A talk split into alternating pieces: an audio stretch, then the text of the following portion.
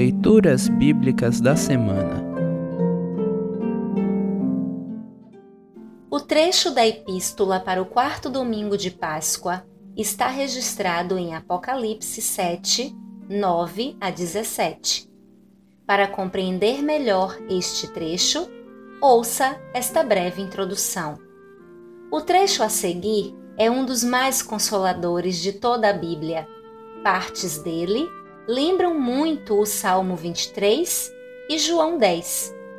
Ao apóstolo João é revelada a visão de uma incontável multidão vestida de branco, com ramos nas mãos, louvando o Cordeiro de Deus, Jesus Cristo. Estas pessoas atravessaram uma grande perseguição e agora são protegidas pelo bom pastor que as leva às fontes de água da vida e lhes enxugará dos olhos toda e qualquer lágrima. Todos os que lavamos a vida no sangue do Cordeiro faremos parte desta multidão e louvaremos o nosso bom pastor. Ouça agora Apocalipse 7, 9 a 17. Apocalipse 7, 9 a 17, título A Grande Multidão. Depois disso, olhei e vi uma multidão tão grande que ninguém podia contar. Eram de todas as nações, tribos, raças e línguas. Estavam de pé diante do trono e do cordeiro, vestidos de roupas brancas e tinham folhas de palmeira nas mãos, e gritavam bem alto: Do nosso Deus, que está sentado no trono, e do Cordeiro, vem a nossa salvação. Todos os anjos estavam de pé em volta do trono, dos líderes e dos quatro seres vivos. Então eles se jogaram diante do trono, encostaram o rosto no chão e adoraram a Deus, dizendo: Amém.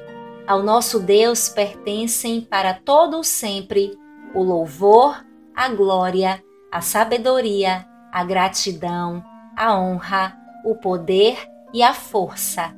Amém. Um dos líderes me perguntou: Quem são estes que estão vestidos de branco? De onde foi que vieram? Eu não sei, o Senhor sabe respondi. Então ele me disse: Estes são os que atravessaram, sãos e salvos, a grande perseguição.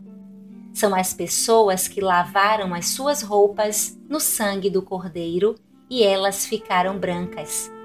É por isso que essas pessoas estão de pé diante do trono de Deus e o servem de dia e de noite no seu templo e aquele que está sentado no trono as protegerá com a sua presença.